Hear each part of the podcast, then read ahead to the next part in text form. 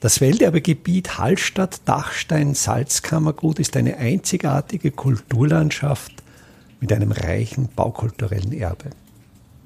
Mein Name ist Friedrich Idam und ich stelle Ihnen in jeder Episode einen neuen Aspekt unseres Welterbes vor. Im Jahr 2023 feiert die höhere technische Bundeslehranstalt in Hallstatt, die 1873 als K&K Fachschule für Holz- und Marmorindustrie gegründet wurde, ihr 150-jähriges Jubiläum. Ich bin gerade dabei, das Fotoarchiv der HTBLH Hallstatt zu sichten und bin dabei auf sehr interessante Fotos gestoßen. Ich finde diese Bilder sehr interessant, weil sie die Entstehung des baukulturellen Erbes dieses Ortes sehr gut dokumentieren. Ich werde in den folgenden Episoden jeweils eins dieser Fotos besprechen. Und für Sie ist es, denke ich, sehr wichtig, dass Sie diese Fotos sehen. Es gibt Podcatcher, wo zu den Kapitelmarken Fotos auf dem Display erscheinen. Ich werde an dieser Stelle in die Episode das Geräusch des Auslösers einer Kamera hineinschneiden, dann hören Sie, jetzt kommt ein Foto. Bei Podcatchern, die das nicht können, da wähle ich den Weg, dass ich entweder direkt das Foto in die Show Notes stelle oder einen Link zu dem Foto in die Show Notes stelle. Ich hoffe, es funktioniert relativ einfach für Sie, dass Sie zu meiner Erzählung auch gleichzeitig die Fotos sehen. Die Aufnahme, auf der der Südtrakt des Theoriegebäudes von Südosten zu sehen ist, dürfte etwa zeitgleich wie jene Aufnahme entstanden sein, auf der die Eisenleger zu sehen sind. Das Indiz, das dafür spricht, ist die Südostecke des Gebäudes im zweiten Obergeschoss, wo das Mauerwerk von außen jetzt betrachtet ähnlich hoch aufgeführt ist wie eben auf der Innenaufnahme von den Eisenlegern, die ich in der vorangegangenen Episode besprochen habe. Aufnahmeort ist das südliche Ufer des Waldbachs. Man sieht im Bildvordergrund den Waldbach sehr interessant auch noch das Fluder, das zur Waldbachsäge führt. Das heißt, bis in die 1950er Jahre wurde die Waldbachsäge mit Wasserkraft angetrieben. Da wurde Wasser vom Waldbach im Bereich der Kohlstadt abgezweigt und parallel zum Waldbach am nördlichen Waldbachufer in einem Werksgerinne, in einem sogenannten Fluder, wurde das Wasser zur Waldbachsäge geführt. Wir sehen rechts vorne im Bild einen Überlauf, der ist, wenn man äh, sich die Oberfläche ansieht, das ist nicht steinern, das ist glatt gestrichener Beton.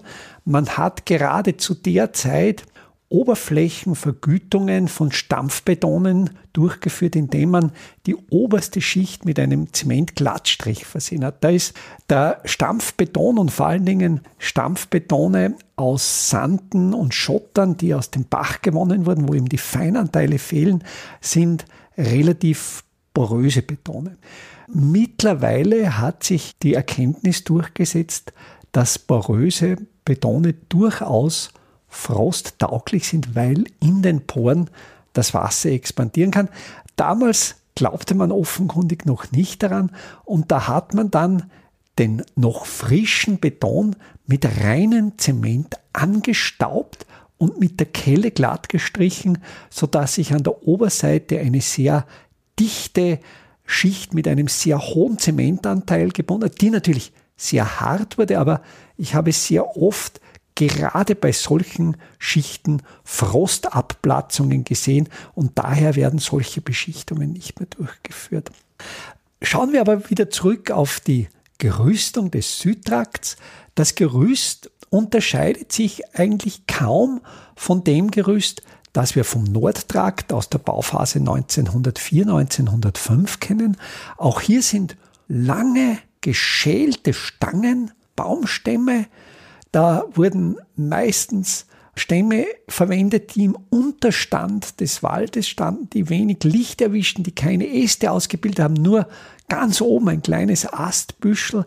Und dieses Holz zeichnete sich einerseits dadurch aus, dass es eben keine Äste hatte, was natürlich für den Zweck besonders gut geeignet ist und durch den lichtarmen Wuchs unterhalb größerer Bäume wuchsen diese Bäume sehr, sehr langsam. Die waren oft auch 80, 100 Jahre alt, aber da sind die Jahrringe so eng beieinander und das ist dann ein besonders hochwertiges Holz. Also am Stangengerüst kaum eine Veränderung, auch der Aufgang mit einer Rampe, auch hier an der Südseite, ähnlich wie bei einer Stiege, mit einem Zwischenpodest, zwei Rampen.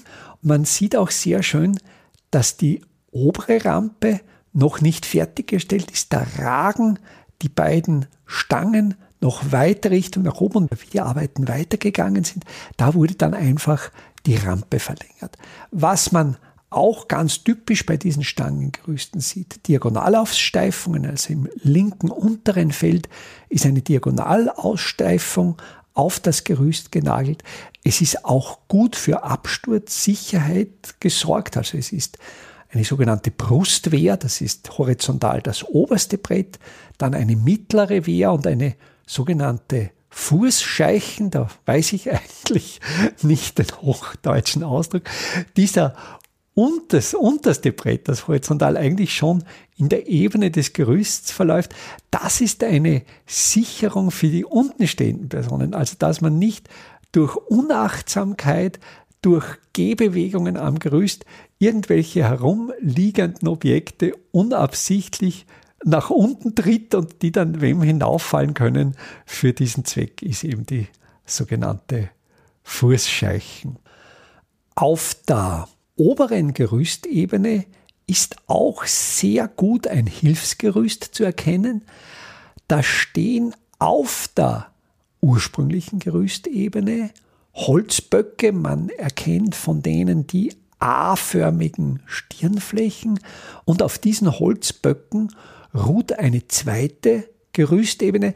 Man hat sich so einfach dieses aufwendige Zwischenrüsten erspart und diese Konstruktion der Holzböcke war einfach dann notwendig, wenn die Mauer eine Höhe erreichte, wo dann die Maurer nicht mehr gut arbeiten konnten. Da musste man eine Zwischenetage höher gehen und diese Zwischenetage, die wurden mit diesen mobilen Holzböcken hergestellt, die dann auf die untere Gerüstebene gestellt wurden, Pfosten drüber gelegt und man konnte weiterarbeiten. Dann kam man zur oberen Gerüstebene, da wurde dann zuerst begonnen ohne diese Hilfskonstruktion und wenn dann auch im oberen Stockwerk das Mauerwerk wieder so weit in der Höhe war, dass die Maurer nicht mehr gut greifen konnten. Da wurden dann wieder diese mobilen Holzböcke aufgestellt und auch wieder dieses Zwischengerüst aufgestellt.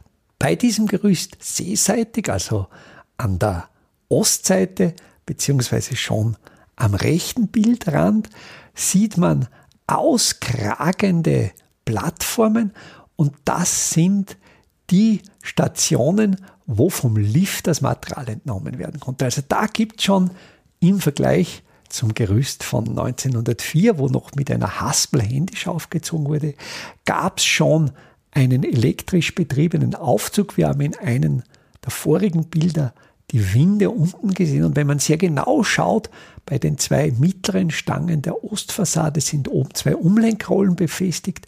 Und ganz ähnlich wie bei einem Fahrstuhl, natürlich offen, wird hier eine Plattform bewegt, wo das Material schon maschinell aufgezogen wird, was natürlich für die Bedienungsmannschaft eine enorme Erleichterung darstellt.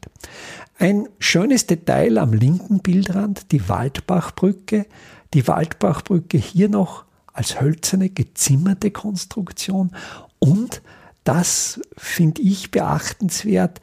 Es gibt hier Querjoche und diese Querjoche kragen über die Fahrbahn aus, damit die Geländersteher darin gut eingezapft werden können. Da braucht es eben einen sogenannten Vorkopf. Dieser horizontal auskragende Vorkopf ist natürlich extrem witterungsgefährdet und ist, wäre er ungeschützt, der Bauteil, der als erstes vermorschen wurde. Und da ist ein sehr kluger, konstruktiver Holzschutz angebracht.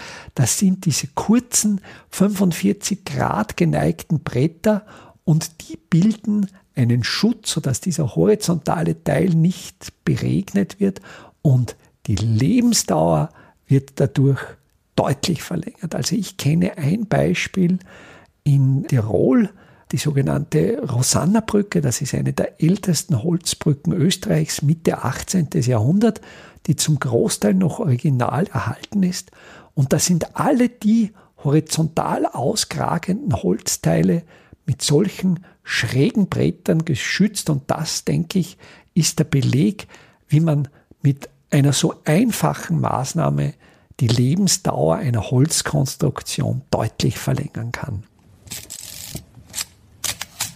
Die Aufnahme der Ostfassade, die vom See aus fotografiert ist, ist etwas später entstanden. Da ist bereits das Außenmauerwerk abgeschlossen.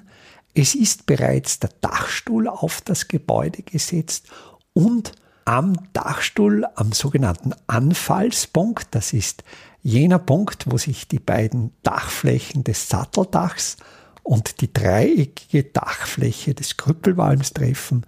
Dort steht der Firstbaum, im Dialekt auch Vierchtboschen bezeichnet.